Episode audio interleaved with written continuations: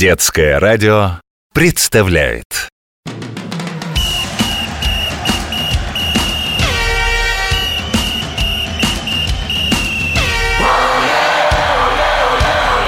Спортивная программа. Однажды жители маленького шотландского городка решили осушить старинный пруд. Золото бриллиантов найти не удалось, только камни. Обычные здоровые каменюки. Но один из камней все же привлек внимание. На его поверхности были высечены четыре цифры. Один, пять, 5-1. Загадка!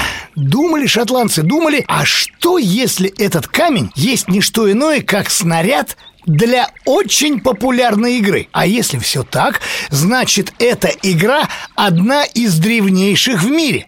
Шутка ли? 1551 год. Это ж как давно было. Но потребовалось без малого 500 лет, чтобы эта игра стала олимпийским видом спорта. Ну что ж, мои юные болельщики, время собирать камни.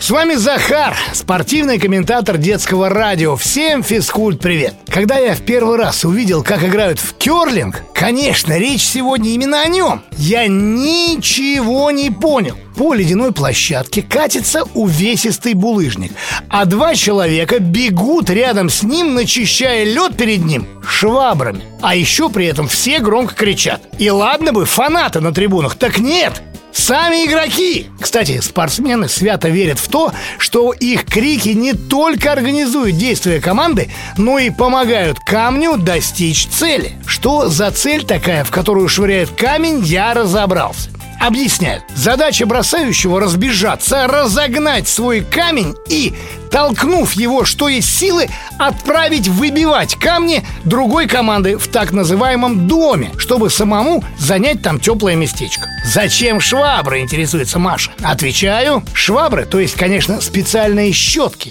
нужны для того, чтобы натирать лед. Или, если говорить по-спортивному, свиповать, полировать лед так, чтобы он разогрелся, превратился в воду и камень по нему двигался либо дальше, либо наоборот поближе. Игра состоит из 10 раундов. В керлинге их называют эндами – в каждом энде команды выполняют по 8 бросков. Энд выигрывает та команда, чей камень оказался ближе всех к центру мишени, то есть того самого дома, о котором я уже говорил. В общем, мои юные болельщики, керлинг только на первый взгляд игра непонятная. Стоит только понять. И считайте, вы уже фанат этого очень зрелищного и очень командного вида спорта. Говорят, камень для керлинга похож на чайник.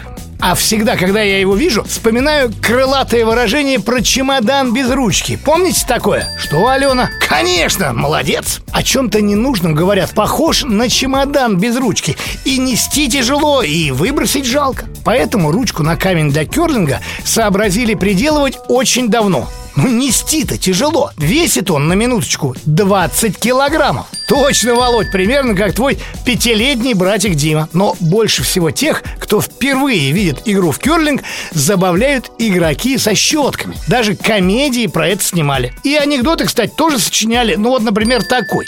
Тренер сборной по керлингу говорит игрокам У меня для вас две новости, плохая и хорошая Плохая новость – мы не попали на Олимпиаду а хорошая новость – солидной фирме срочно требуются уборщики. Правильно говорят, умение пошутить над собой – признак силы. А керлеры, так зовут игроков в керлинг, настоящие спортсмены. Тут ведь вам не просто бей-беги, тут нужен и расчет, и зоркий глаз, и умение предсказать ход игры, и слаженно работать в команде. А еще, конечно же, выносливость и физическая сила. Данила, а вот что ты смеешься? Зачем в керлинге физическая сила?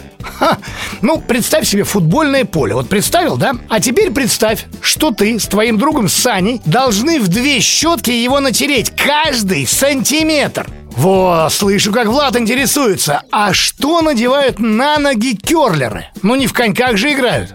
Прав, хороший вопрос. Отвечаю, ботинки у керлеров абсолютно разные. Разные не в смысле один правый, а другой левый. Нет, конечно. Разные сами ботинки. Одна нога должна идеально скользить, и этот ботинок называется слайдер, а другая нога должна прекрасно тормозить, ну и, конечно же, отталкиваться. И для нее нужен ботинок антислайдер. Получается, ноги керлера как педали у автомобиля. Одна газ, а другая тормоз. Из удивительного в керлинге еще и его олимпийская история. На самой первой зимней Олимпиаде этот спорт уже был заявлен, правда, в качестве показательного. На следующих нескольких Олимпиадах керлингу тоже не нашлось места. Зато начиная с игр в японском городе Нагана, то есть уже больше 20 лет, керлинг полноценный участник всех Олимпиад. После игр в Сочи керлинг и у нас стал довольно популярен. Спасибо нашим сборным. Даже придумали так называемый дворовый керлинг. Был бы лед, а камень и щетка найдутся всегда. И всегда нужно помнить о великом духе керлинга. Если вы случайно нарушаете правила, вы сами сообщаете об этом судье. А вот если ваша команда проиграла, вы обязаны произнести слова поздравления сопернику. Керлинг – спорт для настоящих джентльменов. С вами был Захар, спортивный комментатор детского радио. Оле-оле!